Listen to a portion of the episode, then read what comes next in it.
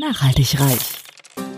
Ja, du hast richtig gehört. Nachhaltig reich. Es geht um Nachhaltigkeit in allen Lebensbereichen und betrifft jeden Einzelnen von uns. Konsum, Ernährung, Finanzen, Sport, Erziehung, Bildung. Energie. Klaus Hartmann macht Nachhaltigkeit greifbar. Er ist Keynote-Speaker, Dozent und Experte und zeigt auf, warum Nachhaltigkeit die Lebensgrundlage für spätere Generationen ist und wir uns genau jetzt Gedanken darüber machen sollten. Kein erhobener Zeigefinger, eher ein Blick für die Möglichkeiten. Werde auch du nachhaltig reich. Hallo und herzlich willkommen zur 13. Folge von meinem Podcast Nachhaltig Reich. Heute gibt es wieder eine Interviewfolge, die wir ähm, via Zoom online aufnehmen. Wir haben ehrlicherweise die letzten 50 Minuten intensiv mit Zoom herumprobiert und haben jetzt hoffentlich einen Zustand, der uns das äh, erlaubt aufzunehmen. Und das Thema ist heute eine Mischung aus nachhaltiger Hochschulentwicklung und nachhaltigen äh, Geschäftsmodellen. Als Interviewpartner spreche ich heute mit Dr. Colin Bean. Colin hat äh, einen eigenen Podcast und zwar mit dem Titel Masters of Change. Was das genau ist, da sprechen wir nachher nochmal drüber. Ähm, Colin habe ich kennengelernt auf äh, die Empfehlung von Nils Dreier hin, den ich in meinem äh, siebten Podcast interviewt habe. Und als erstes möchte ich euch Colin kurz etwas vorstellen. Colin ist Jahrgang 85, selber Jahrgang wie mein jüngerer Bruder Malte. Insofern äh, kommt mir der sehr gut äh, bekannt vor. Ähm, Colin stammt aus Hamburg und wohnt jetzt auch wieder in Hamburg, ähm, war zum Studieren aber äh, weg von Hamburg, hat in Lüneburg und Oldenburg studiert, Umweltwissenschaften und Betriebswirtschaftslehre im Bachelor und dann im Master Sustainability, Economics and Management und war äh, auch im Ausland in Tansania und tatsächlich muss ich zugeben, er hatte mir einen Lebenslauf geschickt, er hatte vier Seiten, ich habe noch nie oder er selten einen Lebenslauf gesehen, der äh, so lang war, aber ich habe auch selten einen Lebenslauf gesehen, der das so notwendig hatte, vier Seiten zu haben, weil da nämlich so viel drin war, ähm, wo ich euch nur das Wichtigste, das Interessanteste einmal herauspicken möchte. Und zwar war Colin die letzten Jahre an der Uni Hamburg, äh, hat er ein Forschungsprojekt koordiniert mit dem Titel Messung und Bewertung der Nachhaltigkeit der Universität Hamburg. Hat in dem Zusammenhang auch ein äh, 2 Millionen Forschungsprojekt beantragt und auch bewilligt bekommen. Colin ist nebenher auch noch Gründer und Geschäftsführer der True Fabrics. Das ist ein Online-Shop für Stoffe aus aller Welt. Und davor hat er mehrere Jahre Musikevents organisiert und war als DJ aktiv.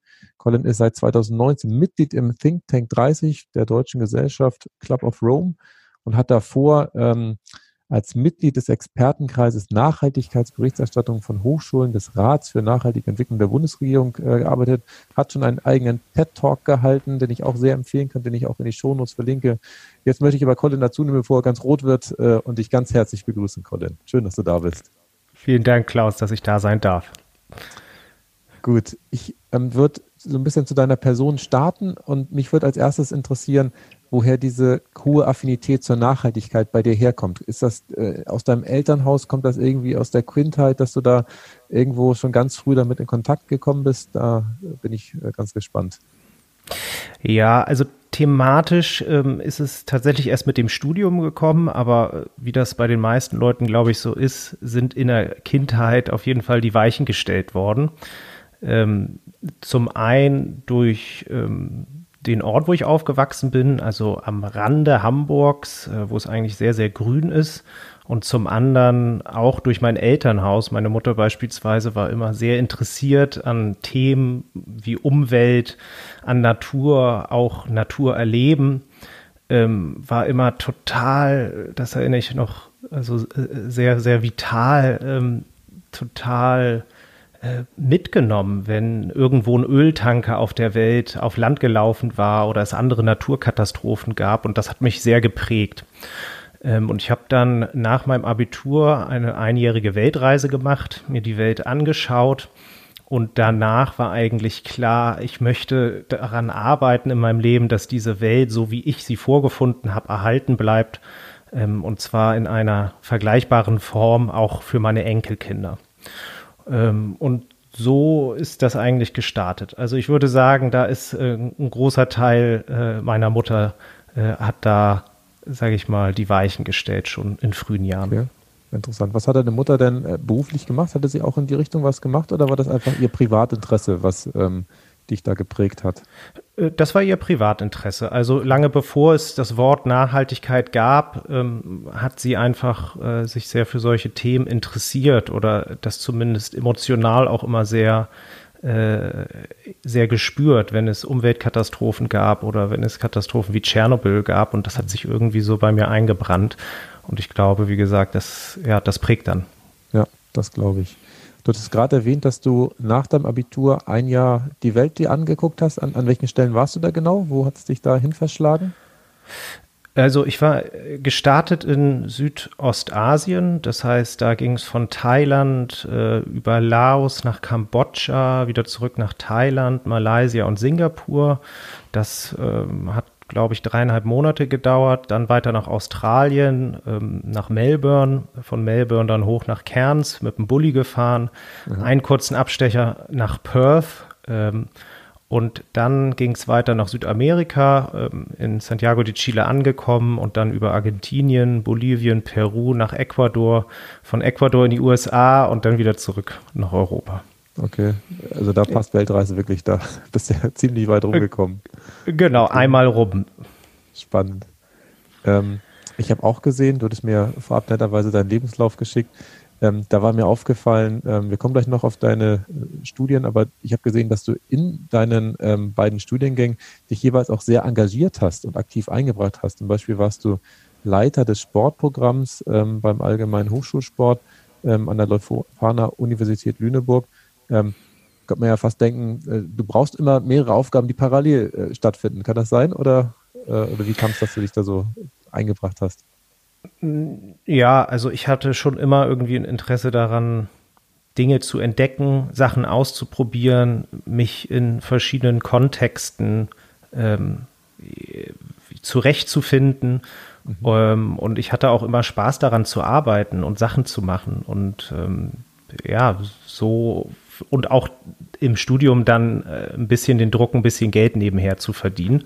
Mhm. Ähm, und ähm, insofern habe ich ganz unterschiedliche und viele Nebenjobs äh, gemacht, eigentlich seitdem ich 14 bin, glaube ich. Also Zeitung ausfahren. Äh, ich war mal Animateur auf einem Kinderponyhof.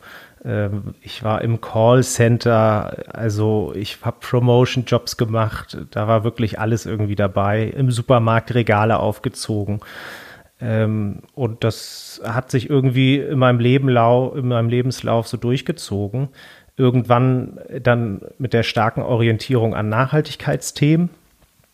Ähm, aber das kam dann tatsächlich erst, wie eben schon erwähnt, im Laufe des Studiums dazu. Mhm. Spannend. Also ich finde es tatsächlich auch immer sehr inspirierend, unterschiedliche Sachen zu machen. Tatsächlich durfte ich das von zu Hause nicht so sehr. Ich bin ja auf dem Bauernhof groß geworden. Da sind natürlich auch unterschiedliche Aufgaben da. Aber mein Vater hat zum Beispiel immer gesagt, wenn ich hätte Zeitung austragen wollen, nee, kann sich jetzt zu Hause genug machen, wo er auch mit Recht hatte. Ähm, aber insofern habe ich das da noch nicht so intensiv wahrnehmen können. Ich habe tatsächlich durch mein ähm, Studium an der Berufsakademie ganz unterschiedliche ähm, Ecken dann beim Daimler zuerst kennengelernt und auch dann war ich immer noch unruhig und habe dann auch verschiedene Forschungseinrichtungen durchprobiert, äh, bis ich dann tatsächlich eine längere Phase bei den Stadtwerken war. Aber auch da ähm, bin ich jetzt ja so unruhig wieder, dass ich schon wieder gekündigt habe und jetzt äh, was anderes machen möchte. Okay, also sind wir da tatsächlich ähm, sehr ähnlich. Ähm, bei mir im Podcast dreht sich ja immer ums Thema Nachhaltigkeit und ich gebe immer dieses Bild vom, vom großen Wald, der praktisch erhalten bleiben sollte und äh, man immer nur so viel ernten sollte, wie nachwächst. Was ist dein Bild beim Thema Nachhaltigkeit? Woran denkst du da als erstes? Das würde mich mal interessieren. Ja, das drängt sich natürlich auf, diese Karlowitz-Definition mit dem Wald. Da kommt es irgendwie auch her, aber es ist äh, auch eine Zuspitzung auf die ökologischen Themen so ein bisschen. Ähm, und ja, die soziale und auch die ökonomische Komponente ähm, steht da zumindest nicht im Vordergrund. Und das ist ja auch eine Problematik in dem Diskurs, dass häufig nur die ökologischen ähm, Themen sehr präsent diskutiert werden. Es aber klar ist, dass die ökologische Frage auch eine soziale Frage ist. Also das kann man nicht voneinander trennen. Ähm, ich finde aber das Bild äh, von der Forstwirtschaft das einprägsamste, nutzt das selber auch häufig. Mhm. Ähm, und wenn es an konzeptionelle Fragen geht, bin ich wenig überzeugt von äh, der Triple Bottom Line, also dass man drei Säulen, die gleichberechtigt nebeneinander stehen, äh, ähm, hat, sondern vielmehr von diesem Zwiebelmodell überzeugt, wo man sozusagen an der äußersten Schale die Ökologie hat, äh, darin, dort drin eingebettet äh, die soziale Dimension und innerhalb der sozialen Dimension dann äh, die ökonomische Dimension. Das erscheint mir äh, etwas sinnvoller, äh, weil es auch widerspiegelt, dass die planetaren Grenzen eben, sage ich mal, das Wachstum begrenzen. Ähm, und das wird also in dieser Konzeption werden viele, sage ich mal, der, der großen Herausforderungen, vor der wir stehen, schon ähm, übermittelt. Viel mehr als bei diesem Drei-Säulen-Modell. Ja, ich muss zugeben, das Drei-Säulen-Modell kenne ich natürlich, aber dieses, wie ist das Zielmodell jetzt? Was war da der richtige Name? So nennt man das landläufig, ja. Okay. Gut, also das hat so drei Kreise, die ineinander äh, stehen und äh, genau, kann man mal äh, recherchieren bei Google. Das äh, leuchtet mir noch ein bisschen mehr ein. Okay, sehr schön, super. Ähm, ich habe auch gesehen, dass du tatsächlich, du hast ja eben schon erwähnt, du hast an vielen Stellen ähm, gearbeitet, dass du auch mal in der Energiebranche warst. Jetzt habe ich gesehen, dass du beim Marktbegleiter warst, bei EWE 2012 und 2013 als Werkstudent. Ähm, was hast du da gemacht und vor allem, wie hat es dir da gefallen in der Energiebranche damals?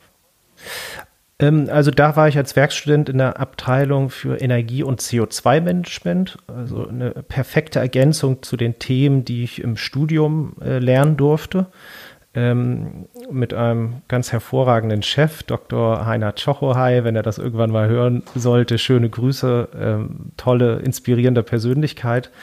Ähm, und ja, was habe ich da gemacht? Da ging es, was man als Werkstudent so macht, da hat man dann jetzt nicht die ganz großen Aufgabenpakete, sondern ist eigentlich eher in einer unterstützenden Funktion tätig, lernt darüber aber viele der Themen einfach nochmal besser kennen. Ähm, und die Themen, an denen ich da dran war, war der Emissionshandel, der europäische, äh, wo es Beratungsleistungen gab. Also die EWE e hat eine Inhouse-Beratung gehabt, die externe Kunden berät, vor allen Dingen aus dem produzierenden ähm, Gewerbe. Und äh, daneben gab es eben noch die Energieberatung. Da ging es zu der Zeit vor allem um die Einführung von ISO 50001 Energiemanagementsystem und in meinen Aufgabenbereich fielen dann vor allem Kundenpräsentationen erstellen ähm, mhm. und Rechercheaufgaben durchführen, Marktpotenzialanalysen. Ähm, genau. Und wie hat es mir da insgesamt gefallen? Es war eine tolle Erfahrung, aber ich habe auch gemerkt, dass Konzernstrukturen mir nicht so sehr liegen. Ähm, ich habe das schon, das waren sehr enge ähm, Aufgabenfelder, in denen man da unterwegs war. Bei mir natürlich nochmal in der zugespitzten Form, weil in zehn Stunden als Werkstudent kann man eben auch nicht so viel machen. Aber auch bei ähm, den anderen Mitarbeitenden, die ich da so beobachten konnte, ähm, ja, das kleine äh, ähm, Zahnrad im großen Ganzen, ne? diese, diese Metapher, die greift da, glaube ich, ganz gut. Ähm, und ich würde das jetzt nicht ausschließen, aber ich hatte danach Lust, nochmal andere Kontexte, die sich ein bisschen freier anfühlen, kennenzulernen. Ähm, und das habe ich ja dann mit dem mm, mit dem Hakenschlag äh, in die Universität und der Promotion dann später auch äh, noch ganz gut hinbekommen. Ich muss zugeben, äh, es geht mir gleich. Ich habe das tatsächlich damals auch, ähm, als ich beim Daimler meine ähm, BA-Ausbildung gemacht habe, auch ähm, festgestellt, gerade dieses Bild, dieses kleine Zahnrad. Ich hatte zwar schon das Glück, dass ich in der Zeit, wo ich dann da gearbeitet habe und ähm, ja, für den Bereich zuständig war, ein sehr breites Spektrum zu haben, aber auch das hat tatsächlich auf Dauer mich nicht zufriedengestellt. Insofern bin ich da völlig bei dir, kann das sehr gut nachvollziehen, aber es hängt halt auch immer von den Menschen ab. Also erstmal, was sie mögen. Es gibt Menschen, die brauchen das, dass sie wirklich diese definierte äh, Aufgaben, das Spektrum haben und wissen, okay, von da bis da mache ich und ähm, das mache ich auch sehr gut und damit sind sie auch happy. Und es hängt auch insofern von den Menschen ab, das fand ich bei dir eben auch sehr schön, ähm, wie dein Chef praktisch war. Nur weil der das praktisch gut gemacht hat, der hätte wahrscheinlich auch mit dir sonst was machen können. Der als Typ war wahrscheinlich so gut, dass äh, es einfach Spaß gehabt hat, mit, mit, ihm da die zehn Stunden pro Woche zu verbringen. Fertig. Das äh, Absolut, also das kann ich unterstreichen. Ne? Es ist so ein bisschen der Umgang mit Unsicherheit, den du da, glaube ich, ansprichst. Ähm, und für viele Leute ähm, ist Unsicherheit kein Kontext, in dem man sich gerne bewegt, sondern da hat man einfach gerne Sicherheiten und äh, was vor allem auch, sage ich mal, die Aufgabenstellung, die Arbeitszeiten äh, und so weiter angeht. Mhm. Ähm, und ich kann das total nachvollziehen, aber das drückt sich dann ja auch in anderen Teilen äh, meines Lebenslaufs aus, unter anderem in der Weltreise, dass ich sehr freiheitsliebend bin. Mhm. Ähm, und jetzt auch im späteren Verlauf äh, meines bisherigen Lebens irgendwie einen guten Umgang, glaube ich, äh, damit gefunden habe, mit Unsicherheiten umzugehen. Mhm. Ähm, denn wenn man so als Gründer unterwegs ist, dann kämpft man ja, oder als Selbstständiger kämpft man ja ganz häufig mit, äh, ja, einfach mit erdrückender Unsicherheit. Ne? Klappt das, wie ich mir das vorgenommen habe? Kriege ich die Kunden äh, auf mein Produkt äh, oder von meinem Produkt überzeugt? Ja, äh, kriege ich irgendwie genügend Einkommen damit generiert, äh, um zu überleben. Ähm, und das muss man aushalten können. Das muss man aber auch trainieren und das kann man insofern auch lernen. Jetzt wird es spannend. Ähm, du sagst, man kann es trainieren. Das heißt, da hast du für dich Methoden gefunden, wie man da, ähm, ich sag mal, souverän mit umgehen kann.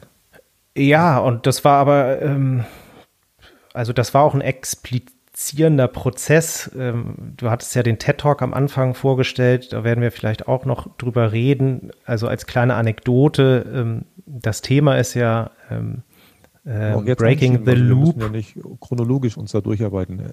Geh genau. ruhig gern drauf ein. Also das Thema des TED Talks ist Breaking the Loop of Anxiety.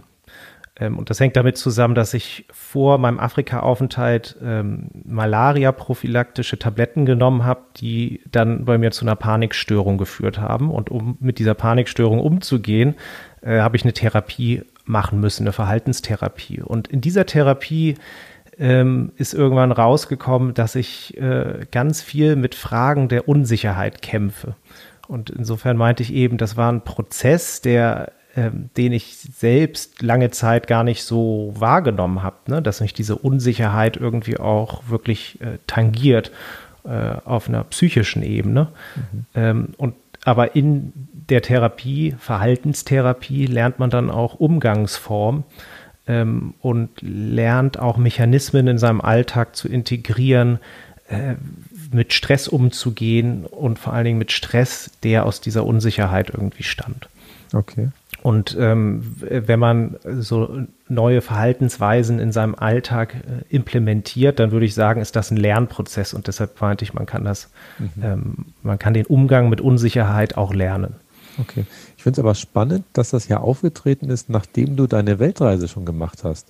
Das heißt, du hast ja im Prinzip das schon mal äh, sehr intensiv wahrgenommen, unsichere Zustände, weil da wird ja nicht jeden Tag äh, alles schon gebucht gewesen sein und alles war in Butter, sondern das hast du ja wahrscheinlich da schon monatelang mal erduldet und dann kommt so eine Malaria-Prophylaxe, also so ein Input von außen, der das mhm. dann herauskitzelt, obwohl es ja schon wahrscheinlich tausend andere äh, Impulse gegeben hätte. Spannend. Ja, die es gegeben hat, aber diese Malaria-Prophylaxe hat eben auch äh, die Nebenwirkung, psychische Probleme zu erzeugen und mhm. zwar äh, nicht wenige und deshalb ist sie mittlerweile Gott sei Dank auch in Deutschland auf der roten Liste oder schwarze Liste. Also sie ist, äh, eigentlich verschreibt man sie nicht mehr und war auch schon lange Zeit in Amerika zum Beispiel oder in der Schweiz verboten äh, weil es da doch reihenweise äh, Suizidfälle gab. Okay. Also das ist richtig, richtig harter Tobak, den man da nimmt und äh, ich war dem in der Form nicht gewachsen. Okay. Und gemacht hast du das Ganze ja, um nach Tansania zu gehen. Das war noch im Bachelorstudium oder war das zwischen Bachelor und Master? Das war am Ende des Masterstudiums. Ich wollte gerne okay. nochmal raus und äh, nochmal ins Ausland und so ein Studium gibt einem da ja eine ganz komfortable Gelegenheit, äh, das zu machen.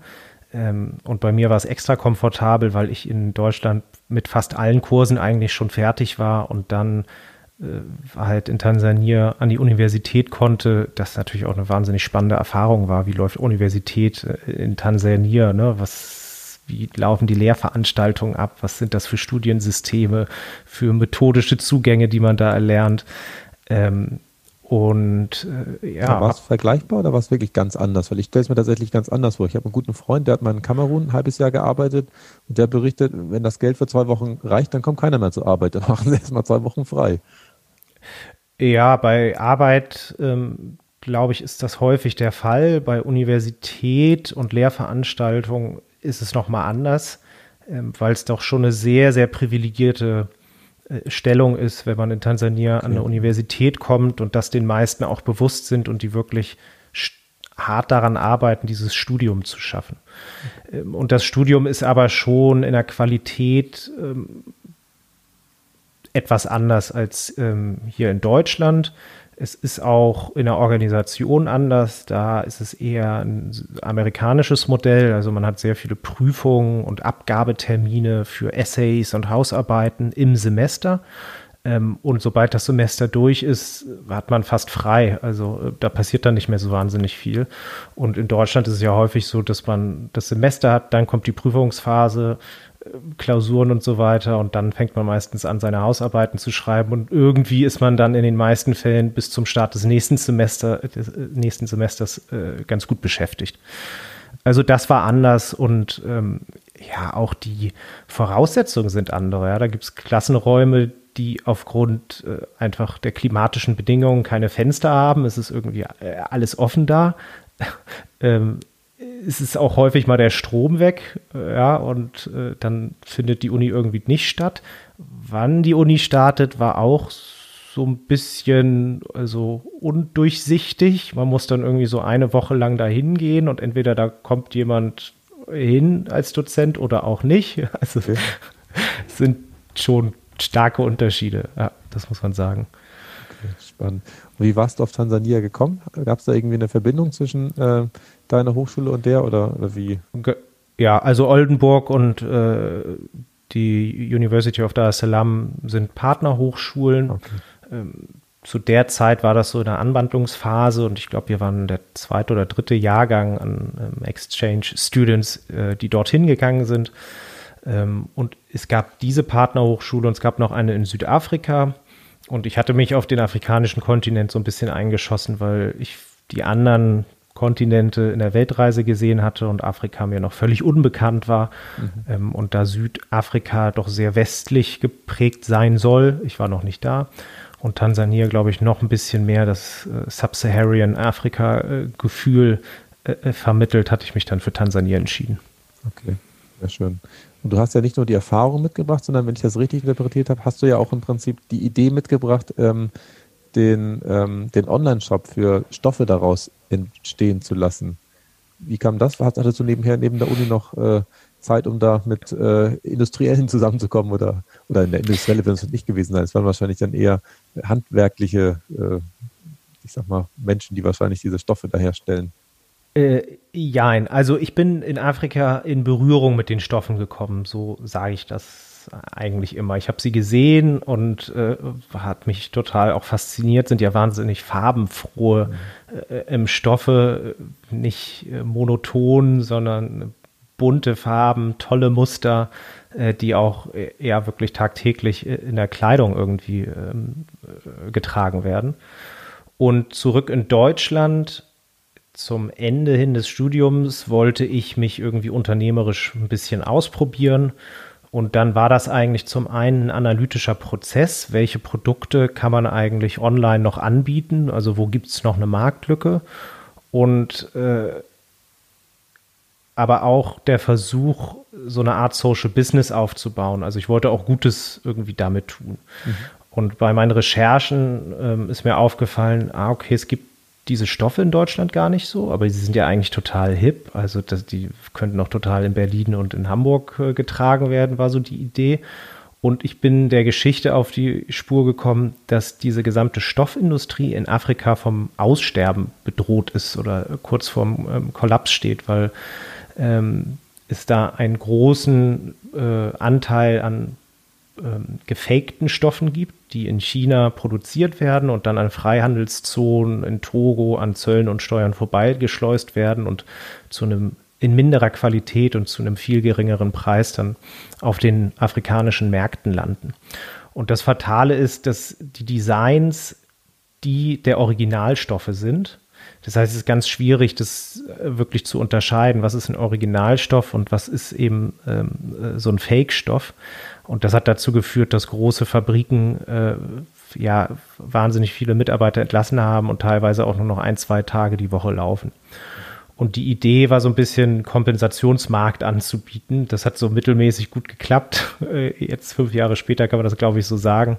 Ähm, aber das war die Ursprungsidee. Also es war zum einen äh, die Problematik mit dem Stoffen und zum anderen auch, äh, sage ich mal, der, der analytische Blick dafür, dass es noch keinen Online-Shop gab für afrikanische Stoffe. Mhm. Und so ging das dann los. Es hat sich dann weiterentwickelt. Wir haben dann ja ganz andere ähm, Nationalitäten also äh, mit in den Shop aufgenommen. Wir haben ein Lieferantennetzwerk aufgebaut äh, von, was sich über neun Länder erschreckt. Also Guatemala war dabei, Nepal, Indien, Togo, Südafrika, Ghana, äh, in, äh, Australien. Ähm, und wir haben gemerkt, dass es in all diesen Ländern Stoffe gibt, die eine kulturelle Identität verkörpern. Sei es dadurch, dass sie bestimmte Formen und Muster und Farben ähm, äh, nutzen oder äh, in ihrer Herstellungsart äh, noch eher, ähm, sehr traditionell hergestellt werden. Und dadurch sind wir in den Kontakt mit vielen kleineren und mittleren Stoffmanufakturen gekommen, äh, und wir konnten eben über den Handel dazu beitragen, dass die auch eine finanzielle Existenz aufbauen können. Und zum anderen spenden wir ja 10 Prozent unserer Einnahmen an Hilfsprojekte in den Orten oder zumindest vorrangig in den Ländern, wo wir auch ähm, die Stoffe herbeziehen, um eben, ähm, sage ich mal, das Handelskonzept zu ergänzen mit einem Spendenkonzept. Okay, sehr schön. Äh, und wie seid ihr an die ganzen Länder rangekommen? Hast du da noch eine zweite Weltreise gemacht oder wie äh, nimmt man da Kontakt zu den Stoffhändlern in Nepal und in Australien und in Guatemala auf? Ja, das war immer so ein bisschen der Wunsch am Anfang. Ne? Man reist durch die Welt und findet ähm, abgefahrene Stoffmanufakturen. Äh, aber wenn man mit wenigen Ressourcen so ein Projekt startet, ähm, dann kommt man relativ schnell zu der Einsicht, dass so eine teure Geschäftsreise ähm, also dass die Ressourcen anders ähm, äh, eingesetzt werden können. Mhm. Ähm, und ähm, daher ist es eher über Empfehlungen und über Recherchen online ähm, einfach passiert. Ähm, und wir haben in den meisten, also für die meisten ähm, Lieferanten, sowas, wir nennen das Botschafter, also Leute, die vor Ort waren, sind oder sein werden und sich da die, die Bedingungen auch angucken. Ähm, und teilweise sind diese Botschafter auf uns zugekommen mhm. und haben uns ähm, dann einfach ihre Produzenten oder Kooperationspartner in den Ländern vorgestellt. Okay. Und teilweise, es gab aber auch schlechte Erfahrungen. Also wir haben auch schon Geld nach Afrika äh, überwiesen oder nach Simbabwe, um genauer zu sein, nachdem wir fast ein Dreivierteljahr in so einer Anwandlungsphase mit einem Kooperationspartner äh, slash Lieferanten da waren und äh, das Geld war dann ganz schnell weg und der Lieferant leider auch. Das kann man wahrscheinlich nicht ganz vermeiden, dass man da auch mal daneben tritt. Ja, man muss, glaube ich, die richtigen Lehren daraus ziehen. Ne? Also, wir haben dann äh, daraus gelernt, dass man vielleicht nicht im Vorfeld einen Großteil der Kosten schon übernimmt, ne? sondern sich da dann vertraglich ähm, entsprechend einigen muss. Äh, und je nachdem, wie seriös die Lieferanten sind oder wie groß oder wie nachvollziehbar auch die Produktion dort ist, äh, muss man halt schauen, dass man da äh, Mechanismen findet, um sich vor solchen Situationen dann zu schützen. Ja gut, das ist das Tolle bei Fehlern. Entweder, also wenn man sie macht, lernt man immer draus. Das ist einfach der Vorteil. Da das ist gut. Gibt es dann den Online-Shop schon noch, oder? Also das äh, ist noch am Laufen. Du hast eben so ein bisschen gesagt, nach fünf Jahren kann man das einschätzen, dass es jetzt nicht die große Geldgrube war oder irgendwie sowas in die Richtung. Aber das äh, wird schon ähm, nach wie vor betrieben und ihr helft den Regionen da schon noch, dass ihr die Waren hier in Deutschland anbietet. Ja, also ja, es gibt den Online-Shop noch und wir sind gerade dabei, den zu übergeben und äh, auf der Suche nach einer Nachfolgerin. Ähm, hatten da auch schon jemanden gefunden da gab es dann aber leider einen schweren Krankheitsfall und es hat nicht geklappt. Ähm, aber wir wickeln das Projekt so ein bisschen ab, gerade für uns, einfach weil wir, und wenn ich von wir spreche, meine ich mich und meine Partnerin vor allem, aber auch die freiberuflichen und teilweise auch Freiwilligen, die sich an dem Projekt einfach äh, engagiert haben oder da mitgearbeitet haben. Ähm, und äh, so nach fünf Jahren ist aber die Lust, was Neues zu erleben, ähm, überwiegt einfach. Und wir haben da aber dieses Herzensprojekt, so würde ich das immer nennen, äh, geschaffen, was auch immer noch läuft. Und es wäre schade, wenn man das jetzt einfach aufgibt. Und deshalb sind wir da gerade mit einer Reihe von ähm, Leuten im Gespräch. Ich kenne das Schema sehr gut. Das ist immer bei mir auch das Gleiche. Alles ist spannend, solange es neu ist und wenn dann Routinen auftreten, da habe ich auch immer meine Probleme, das dann hinzubekommen. Das, genau. Äh, ja, kann ich sehr gut. Ähm, ich habe tatsächlich noch ein, zwei weitere Sachen, die auch noch parallel bei dir im Leben stattgefunden haben. Ich hatte es vorhin schon mal ausgesprochen, ich versuche es nochmal. Du warst äh, 2014 bis 16 Mitglied des Expertenkreises Nachhaltigkeitsberichterstattung von Hochschulen des Rats für nachhaltige Entwicklung der Bundesregierung. Ein sehr langer Titel. Ähm, was wird da konkret äh, gemacht? Und wie kommt man da rein? Und äh, ja, also der, ähm, das klingt ein bisschen hochtrabender, als, als es ist. Es gab diesen Expertenkreis und der hat sich in einem Zeitraum von zwei Jahren, glaube ich, drei, vier Mal getroffen mhm. und hat äh, Workshops gehalten, weil es ähm, darum ging, wie können wir den deutschen Nachhaltigkeitskodex eigentlich für Hochschulen anwendbar machen. Der deutsche Nachhaltigkeitskodex ist ja ein Transparenzstandard, wonach Unternehmen ähm, ihre Nachhaltigkeitsaktivitäten berichten können. Ähm, und solche Standards, auch wie die Global Reporting Initiative, sind für den unternehmerischen Kontext sehr gut, aber weniger, wenn Hochschulen anfangen, über ihre Nachhaltigkeitsaktivitäten zu berichten. Und da gab es eben diese Initiative, ähm, dass der DNK umformuliert oder weiterentwickelt werden sollte für Hochschulen. Und da wurde ich äh, eingeladen, weil ich parallel in Oldenburg die Aufgabe hatte, den zweiten Nachhaltigkeitsbericht für die Universität ähm, zu schreiben. Mhm. Und dann ist man natürlich ähm, auf einschlägigen Veranstaltungen unterwegs. Ähm, und dann hatte ich das Glück, da angesprochen zu werden und durfte dann da auf einigen der Treffen äh, teilnehmen und an dieser Weiterentwicklung mitwirken. Okay, sehr gut. Dann verstehe ich aber auch tatsächlich viel besser, wie denn nahtlos das an der Uni Hamburg praktisch weitergehen konnte. Da hattest du ja ähm, das Forschungsprojekt Messung und Bewertung der Nachhaltigkeit der Universität Hamburg. Das war ja dann wahrscheinlich ganz ähnlich wie in Oldenburg, nur wahrscheinlich in einem etwas größeren Rahmen. Gehe ich mal davon aus, oder habe ich das falsch interpretiert? Ähm, also das eine ist eben ein Forschungsprojekt und das andere an der Universität Oldenburg ist ja eher eine administrative Aufgabe, so ein, Pro, so ein Berichtsprojekt ähm, zu, zu, ja, zu koordinieren. Das sind andere Aufgaben, als man jetzt in der Forschung machen würde. Aber äh, ich bin in der Uni Oldenburg mit erstmalig mit sehr starken Widerständen gegenüber dem Thema Nachhaltigkeit in Berührung gekommen. Ähm, und ich habe das nicht so richtig nachvollziehen können und habe dann eben in Hamburg die Chance gekriegt, mich aus Forschungsperspektive nochmal mit solchen Fragen auseinanderzusetzen. Ähm, und, äh, Was für Widerstände waren das? Das würde mich mal tatsächlich interessieren. Ja, also es gab, es gibt so eine einschlagende äh, Erfahrung, die ich da gemacht habe. Ähm, ich, als ich den Job in Oldenburg äh, ähm, angefangen habe, ähm, da war der erste Nachhaltigkeitsbericht gerade geschrieben mm, und es war ein Bericht, der auch den Titel trug, ein Bericht von Studierenden. Es bedarf ja relativ vieler Ressourcen, um so einen Bericht ähm, zu schreiben und ähm, Professor Dr. Bernd Siebenhühner, auch dann später mein Doktorvater, ähm, hatte den guten Einfall, doch Studierende in diesen Berichtsprozess mit einzubinden, was zum einen ein tolles Lernprojekt ist, zum anderen aber auch einfach die Kapazitäten schafft, um so einen Bericht zu stemmen. Ähm, und so ist dieser erste Bericht und auch der zweite äh, entstanden.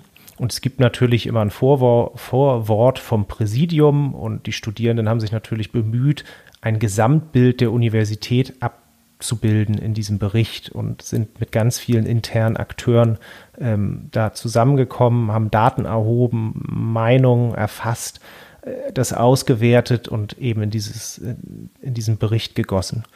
Und dann gab es eine Präsidiumssitzung, in der ich auch teilnehmen durfte, um die Entwicklung oder auch das Projekt einen zweiten Bericht aufzusetzen, vorzustellen. Ähm, und in der Zeit zwischen ersten und zweiten Bericht hat das Präsidium auch gewechselt. Und da erfuhr ich das erste Mal, dass ähm, so ein Präsidium auch dann mit dem Wechsel der Person, sage ich mal, seine Stellung oder seine, ähm, seine Meinung zu so einem Bericht ändern kann. Und da hieß es dann, ja, das ist ja kein Bericht der Universität, sondern es ist ja ein Bericht von Studierenden. Das bildet ja jetzt gar nicht unsere Universität ab, sondern es ist die Sicht der Studierenden. Und das fand ich irgendwie eigenartig, weil das war es aus meiner Sicht nicht. Da äh, wurde schon probiert, einen Bericht zu schreiben, der repräsentativ ist für alle an der Universität. So, also das war diese sehr einprägende Erfahrung und ich hatte durch mein Studium dann auch gehört, dass das im Rahmen meines Studiums häufig von Uwe Schneidewind ähm, ähm, gehört, der dort ja Präsident war und der irgendwie dann auch nicht mehr Präsident war wegen dieses Themas. Ähm, und habe, sage ich mal, so ein bisschen dann selbst mitbekommen, dass sich in seiner Präsidentschaft da doch starke Lager gebildet hatten, die dieses Thema und ähm, was ja auch, sage ich mal, mit einem Perspektivwechsel von Wissenschaft zum Teil zusammenhängt, die das einfach stark ablehnen.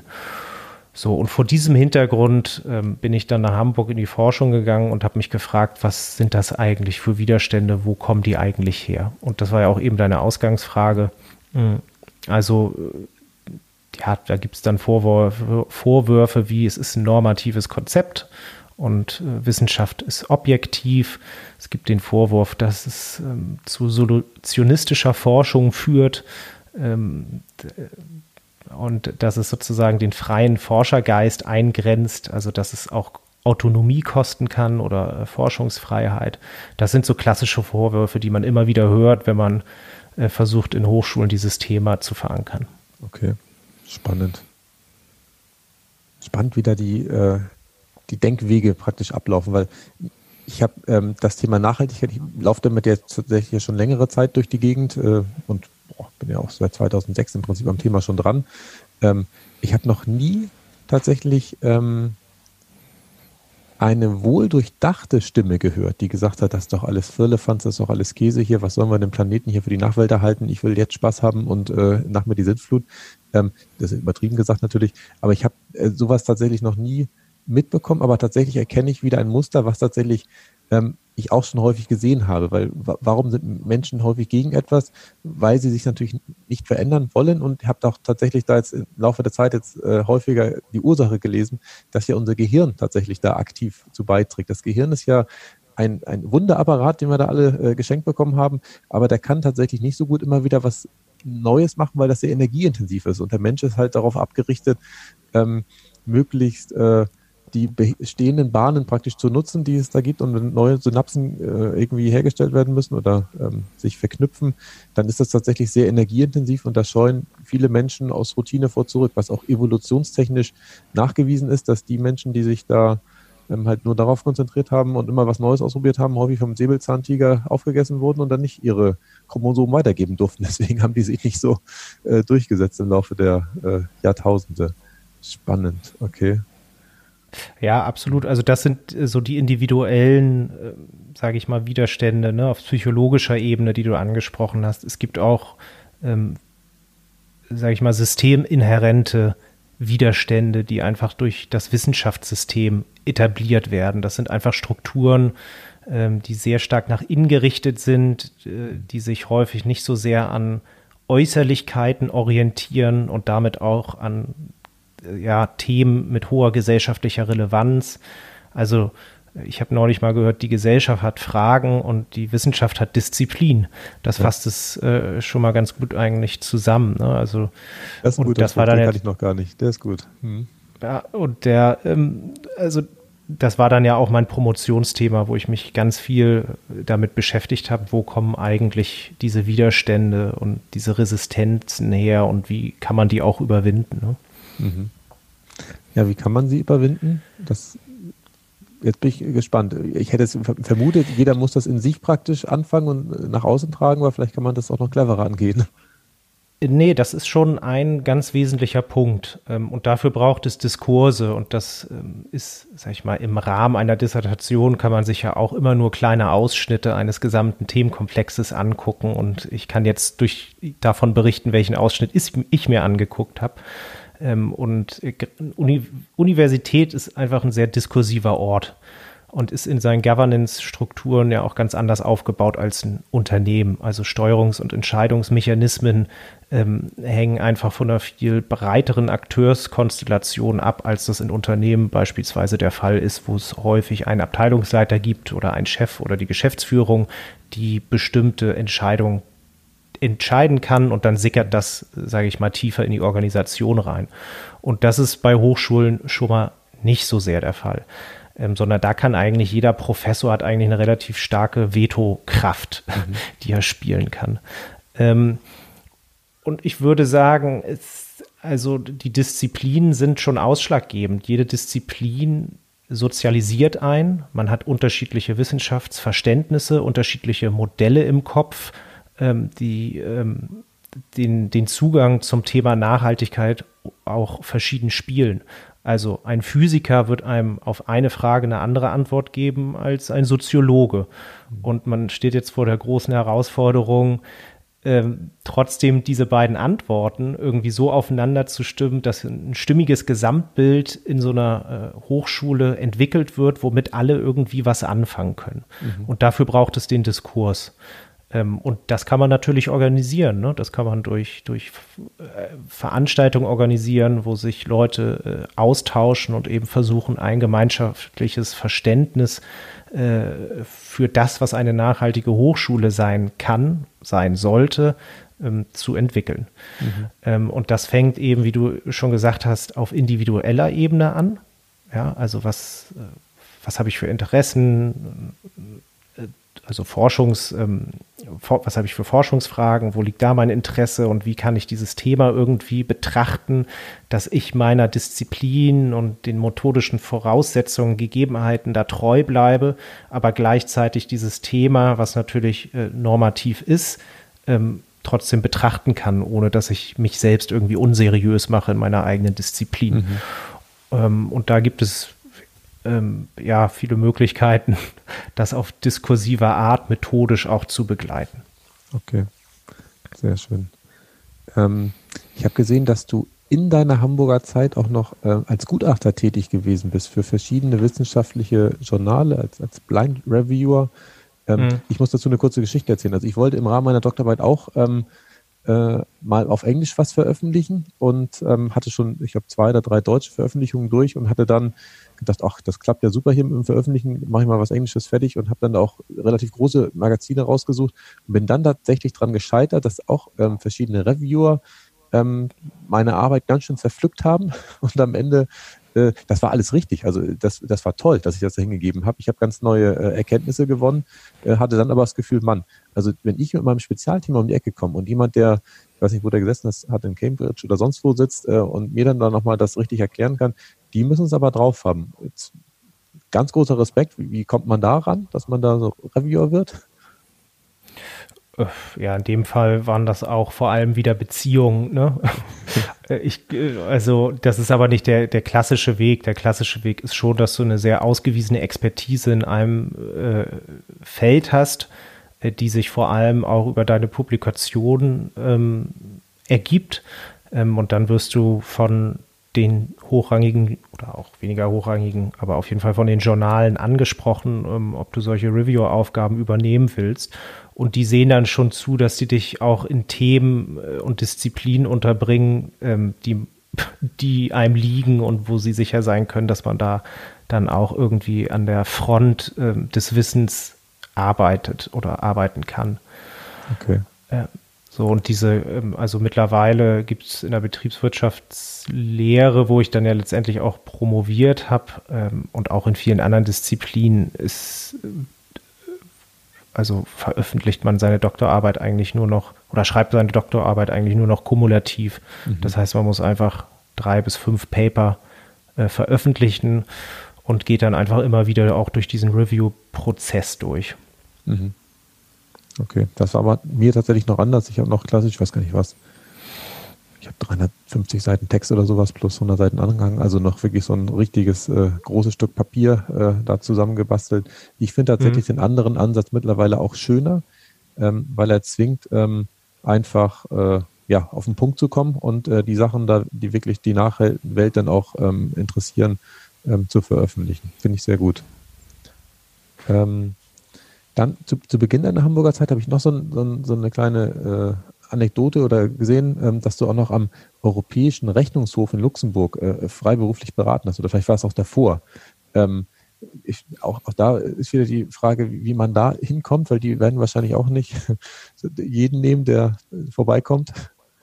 Auch Beziehungen? Ja, oder? auch, ja, so ist es meistens. Ne? Also ich habe ähm, über den Bekanntenkreis äh, meiner Mutter erfahren, dass die intern das Thema grüne Beschaffung gerade auf dem Tisch haben und äh, dass die da auch ähm, auf der Suche sind und Fortbildung machen müssen. Ähm, und äh, ja, letztendlich haben wir dann, habe ich mir da den klügsten Kopf aus meinem Studium noch gesucht. Also es war, äh, also damals haben wir dann schon nicht mehr studiert, sondern äh, waren beide an der Promotion und haben den äh, erstmal ein Angebot geschrieben für so ein zweitägiges ähm, Seminar zu dem Thema, wie können, kann der Europäische Rechnungshof ähm, seine Beschaffungsprozesse nachhaltiger gestalten. Mhm. Ähm, das ist ja teilweise ein eher technischer Ablauf. Sie müssen sich ja an wahnsinnig viele Regeln halten. Ähm, und da ist häufig immer so ein bisschen äh, die Meinung, ja, man muss immer das günstigste Angebot machen, aber es gibt äh, eine ganze Ecke an, an, an Mittel und Wegen, um auch ökologische Kriterien mit in so einen Ausschreibungsprozess ähm, zu setzen. Und dazu haben wir den äh, dann eben dieses Seminar angeboten. Ich würde, glaube ich, auch heute, das ist vielleicht ein guter Hinweis, gar nicht mehr zwingend von Beratung sprechen, sondern eigentlich war das äh, ein, ein, Coaching beziehungsweise ein Trainer, Professional Training, was wir da angeboten haben. Mhm. Ähm, das ist vielleicht die noch präzisere Beschreibung. Das ist mir aber auch ähm, jetzt gerade erst klar geworden, beziehungsweise in den letzten Wochen, wo ich mich mit dieser feinen Unterscheidung von Coach, von Trainern, von Mentoren, von Beratern äh, auseinandergesetzt habe. Ja kann ich nachvollziehen. Wobei auch da finde ich es ja schön, einfach mal machen. Also ihr habt einfach mal ein Angebot fertig gemacht, hingeschickt und dann äh, ja, wart ihr wahrscheinlich äh, nicht in einem Haifischbecken mit 500 anderen, die es auch angeboten haben und dann haben sie euch wahrscheinlich genommen, weil die einfach womöglich die waren, die Mut gehabt haben. Ja, das weiß ich gar nicht, äh, wie die Konkurrenz so war. Also äh, vielleicht noch eine kleine Anekdote dazu, weil natürlich versucht man außerordentlich professionell rüberzukommen, wenn man dann so ein Angebot schreibt. Äh, und ich glaube, das ist uns in vielen Teilen, ist es, ist es uns gelungen, professionell rüberzukommen. Was mir jetzt aber kürzlich auch erst bewusst geworden ist, wo wir uns einfach dermaßen verraten haben, war bei dem Preis des Seminars, der, glaube ich, einerseits dazu geführt hat, dass wir ähm, den Zuschlag bekommen haben, aber andererseits auch gezeigt hat, dass wir irgendwie noch nicht so super professionell sind, weil okay. Äh, den Preis, den wir da genommen haben, den, ja, der war einfach unterirdisch niedrig aus heutiger Perspektive. Ich kann mittlerweile viel besser beurteilen, was man da so nehmen kann. Und das war wirklich ein Bruchteil von dem, was man hätte fordern können. Aber auch da, es geht ja darum, die Erfahrung zu machen. Und dann ist es ja lieber so, du hast den Tag gehabt oder die zwei, ich weiß gar nicht, wie lange das war. Und ähm, ob es nachher, weiß ich nicht, 1000 oder 5000 Euro sind, die man da verdient hat. Es geht ja darum, dann womöglich später, das ist ja auch wieder Nachhaltigkeit, aus der Erfahrung zu schöpfen und dann äh, vielleicht auch andere sinnvolle Projekte machen zu dürfen, wo man vielleicht sonst gar nicht hinkommt und man ansonsten vielleicht in eine Schiene reingerät, wo man vielleicht gar nicht so viel Spaß hat, äh, das tagsüber dann zu machen. Absolut. Also einfach mal machen war schon so ein bisschen der Schlachtruf, mit dem wir da rangegangen sind. Okay, sehr gut. Ähm, und bevor wir auf den Podcast zu sprechen kommen, hatte ich noch eine Sache, ähm, die ich auch noch gesehen hatte, dass du nämlich seit Februar 2019 Mitglied im Think Tank 30 bist, der deutschen Gesellschaft äh, Club of Rome. Ähm, ich wage gar nicht zu fragen, wie man da hinkommt. auch da ist es wahrscheinlich wieder so, dass einer jemanden kannte. Äh, mich würde aber auch tatsächlich äh, interessieren, äh, wie da die Arbeit ausschaut. Ist das auch so ein Gremium, wo man da vielleicht halbjährlich so zusammenkommt im, im Workshop-Charakter oder ähm, wie ist da die Arbeit organisiert? Also das lief tatsächlich mal nicht über Beziehungen, sondern da gibt es einen kompetitiven Bewerbungsprozess, wo man äh, Motivationsschreiben aufsetzt ähm, und äh, das verschickt und dann aus 120 Bewerbungen irgendwie äh, genommen wird oder eventuell auch nicht. Ähm, was die Arbeit da angeht, hast du recht, da trifft man sich zweimal im Jahr. Das ist so ein bisschen, sag ich mal, der Mindesteinsatz, den man zeigen muss. Ähm, und da gibt es ähm, zwei Tagungen im Jahr, die unterschiedliche Themen bespielen. Das ist ja ein Zusammenschluss von ganz unterschiedlichen ähm, Menschen, also die unterschiedliche Hintergründe, Disziplinen, Kompetenzen, Erfahrungen zusammenbringen und sich vereinen äh, mit diesem Anspruch, wir wollen irgendwie nachhaltigen Wandel und Veränderungsprozesse in die Welt bringen. Ähm, und so groß und breit wie die Personenkonstellationen sind, ist auch die Möglichkeit, sich in diesem Think Tank zu engagieren. Ähm, ähm, das ist jedem so ein bisschen selbst überlassen. Es gibt natürlich Strukturen, auf die wir da zurückgreifen. Es gibt Arbeitsgruppen, die sich regelmäßig zu bestimmten Themen austauschen. Es gibt eben die Frühjahrstagung, wo am Ende auch gerne was bei rauskommen darf. Aber man kann auch neue Ideen in den Tank bringen und sich MitstreiterInnen suchen, die Lust haben, mit einem gemeinsam an einem Thema zu arbeiten. Okay. Äh, Genau, und in meinem konkreten Fall, was mache ich da? Also neben dem Besuch dieser Tagung habe ich zum Beispiel eine Podcast-Folge mit und teilweise auch über den Think Tank produziert. Ähm, ich organisiere jetzt eine Tagung, das ist jetzt aufgrund der Situation eine Digitaltagung geworden, ähm, wo wir nochmal zusammenkommen und uns überlegen, was wollen wir eigentlich gemeinsam machen und wie können wir eigentlich ins Machen kommen, weil also man redet ja auch gerne, gerade so, wir sind da schon viele Leute, die irgendwie über den Universitäten Weg gekommen sind und Akademiker sind und wir haben alle immer ein bisschen damit zu kämpfen. Habe ich so manchmal das Gefühl, dass wir viel reden, gerne reden, was total wichtig ist ähm, und äh, uns jetzt aber nochmal die Frage stellen, wie kommen wir noch mehr ins Machen? Mhm.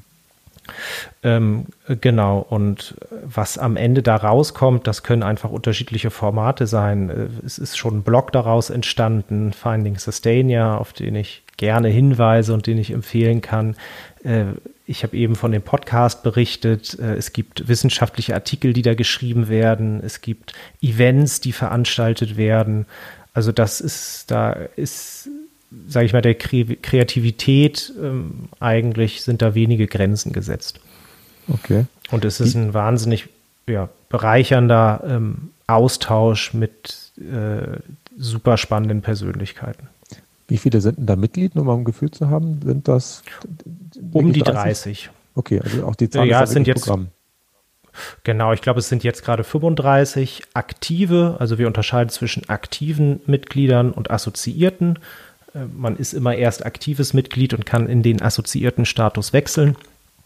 Mm, und äh, in den Aktiven sind aber um die 30, die alle auch um die 30 im Alter sind. Mhm. Also die Zahl äh, wird gelebt. Okay, sehr gut.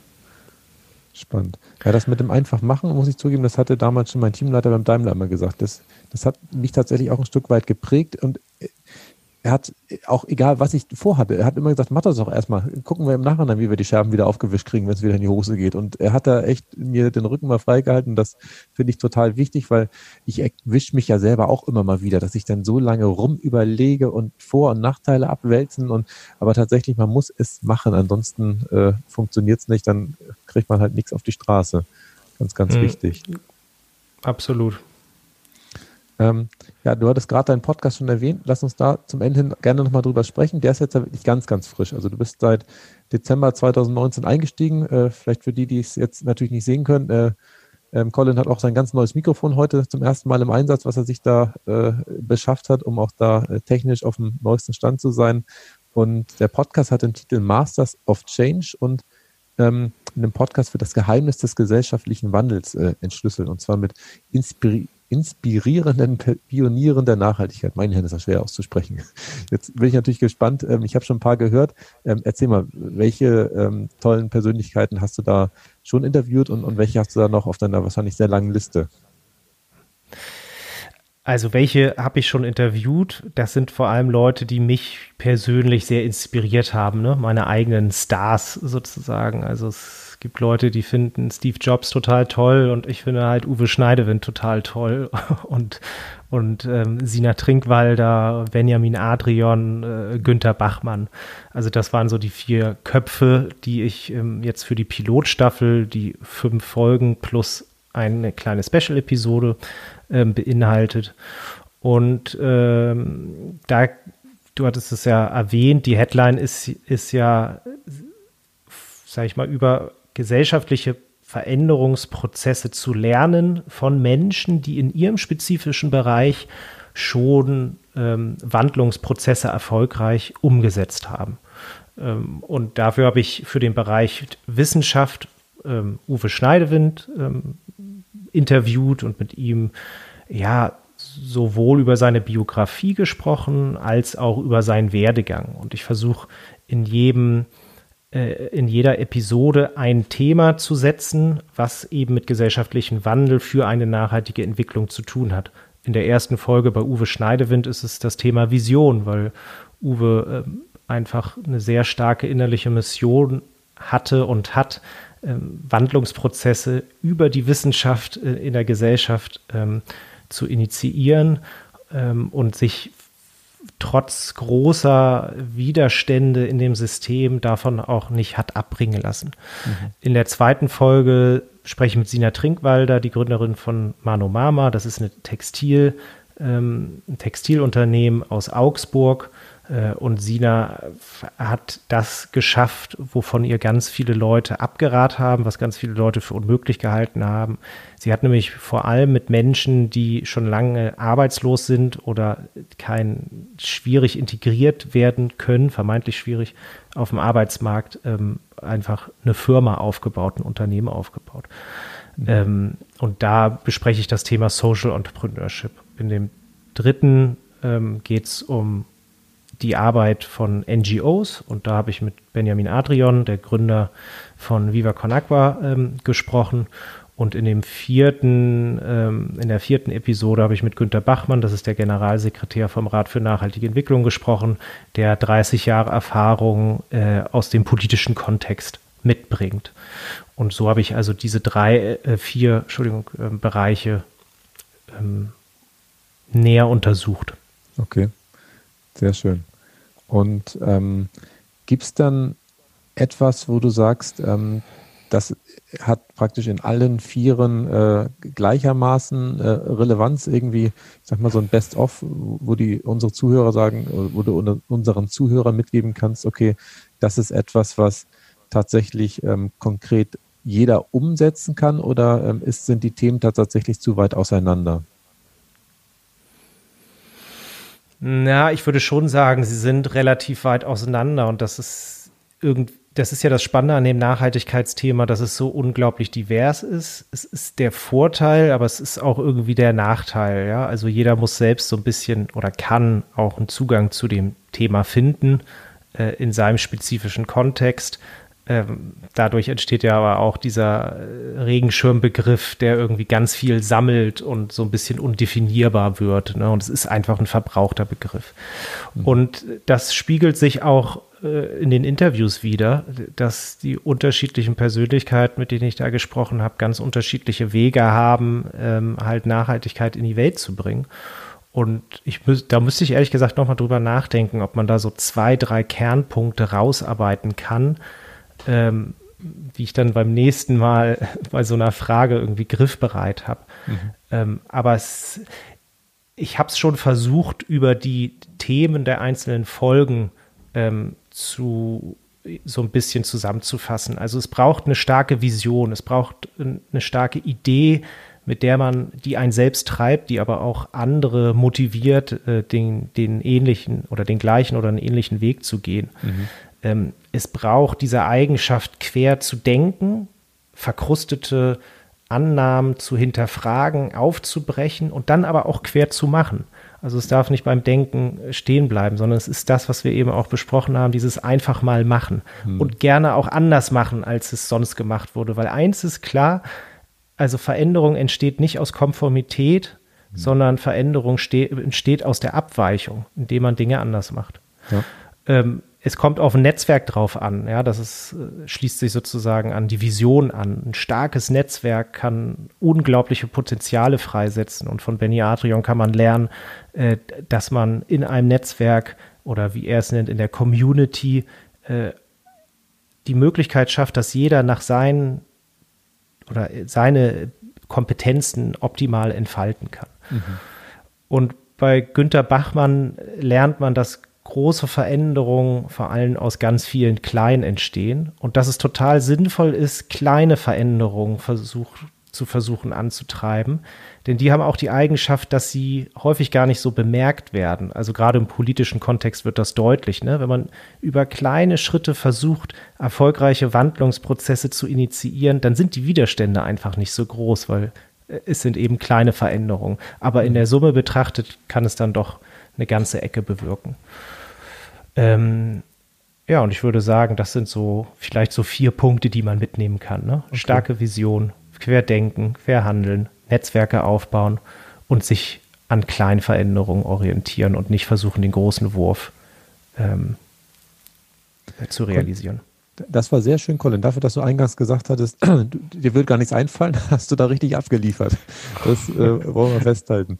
Ähm, ganz zum Schluss würde ich noch einmal fragen, wo du dir deine Zukunft vorstellst. Also nicht räumlich, sondern eher äh, inhaltlicher Natur. Du hast jetzt gerade erzählt, dass ähm, ihr den Online-Shop versucht, äh, in andere Hände zu geben.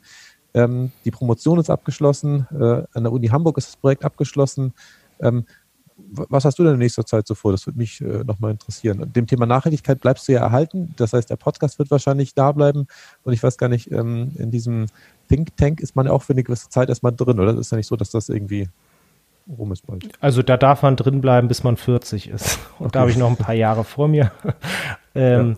Also ich versuche gerade ein neues Projekt äh, auf die Schiene zu setzen. Da geht es um eine Lernplattform für Transformations- und Nachhaltigkeitsmanagement mit der Zielgruppe KMUs. Ich möchte attraktive Online-Kurse oder hochwertige Online-Kurse anbieten, indem man lernen kann, wie man Nachhaltigkeit in seinem Unternehmen umsetzt. Ähm, und das ist das Thema, was mich die letzten Monate beschäftigt, weil ich das finanzieren muss und äh, weil man sich dann auch mit dem Thema E-Learning stark auseinandersetzt. Äh, an diesem Thema bin ich dran und ich nehme an, dass es in einigen Monaten äh, dann dieses Projekt auch ähm, gelauncht ist. Ja, sehr schön. Passt ja gerade in die Zeit E-Learning. Da sind wir im Augenblick viele an dem Thema dran. Was hast du Absolut. wahrscheinlich gestartet hast, noch gar nicht geahnt. Das war nicht zu vorherzusehen, absolut nicht, nee. Und ähm, ich glaube aber, dass diese ganze, der Umgang mit digitalen Medien gerade auch dazu führt, dass die E-Learning-Branche insgesamt relativ stark boomt. Und das bleibt, glaube ich, auch ein Stück weit erhalten, wenn wir hoffentlich wieder zu einem Zustand äh, der Normalität zurückkehren. Ja, das hoffe ich auch beides. Also, dass es erhalten bleibt und dass wir auch wieder die Normalität bekommen. Ähm, ich sage vielen Dank für das tolle Interview, Colin. Es hat mir wirklich sehr, sehr viel Spaß gebracht, mit dir äh, zu sprechen. Ähm, möchtest du zum Abschied noch was erzählen oder ähm, habe ich alles aus dir rausgeholt, was du erzählen wolltest?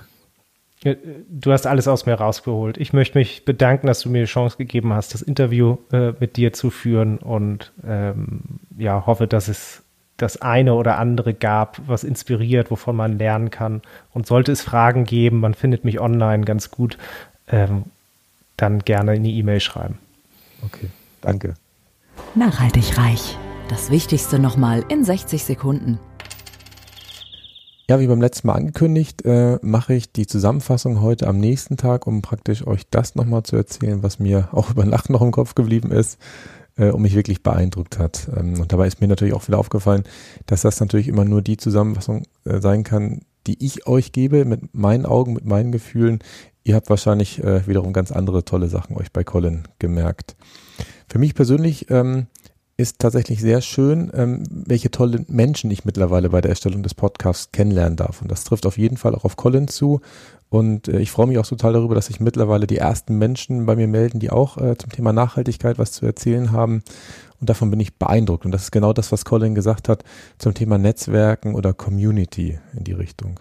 Und dann hat mich bei Colin ähm, sehr beeindruckt der Spruch, ähm, einfach machen. Den kannte ich tatsächlich schon. Ähm, und wenn man einfach macht, nur dann schafft man es, dass man schon Mitte 30 einen Lebenslauf hat, der äh, vier Seiten umfassen muss. Und das Letzte, was ich sehr schön bei Colin fand, ähm, war die Strategie der kleinen Schritte. Rom wurde schließlich auch nicht an einem Tag erbaut.